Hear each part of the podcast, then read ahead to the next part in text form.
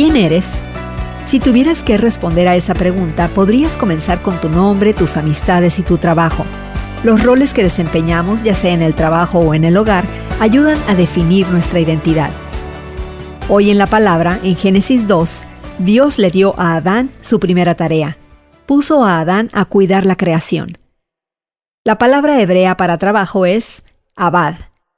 En la escritura se usa generalmente para el trabajo, pero también describe el servicio religioso. El trabajo de Adán fue un acto de adoración. Como parte del trabajo de Adán, Dios trajo los animales para que Adán los nombrara.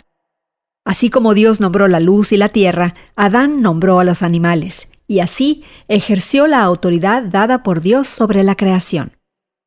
Este proceso de nombrar a los animales reveló que Adán todavía carecía de una compañera.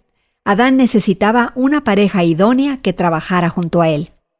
Entonces Dios creó un nuevo ser del costado de Adán y lo mostró a Adán. Adán no otorgó el nombre específico de Eva, más bien él la llama mujer. En su declaración reconoció la naturaleza humana de ella como paralela a la suya. Ella es intrínsecamente igual y necesariamente distinta. Así como Dios recomendó el cuidado de la creación a Adán, ¿qué trabajo te ha dado Dios? Considera cómo tu trabajo puede ser un acto de adoración. Hoy en la Palabra es una nueva forma de conocer la Biblia cada día, con estudios preparados por profesores del Instituto Bíblico Moody.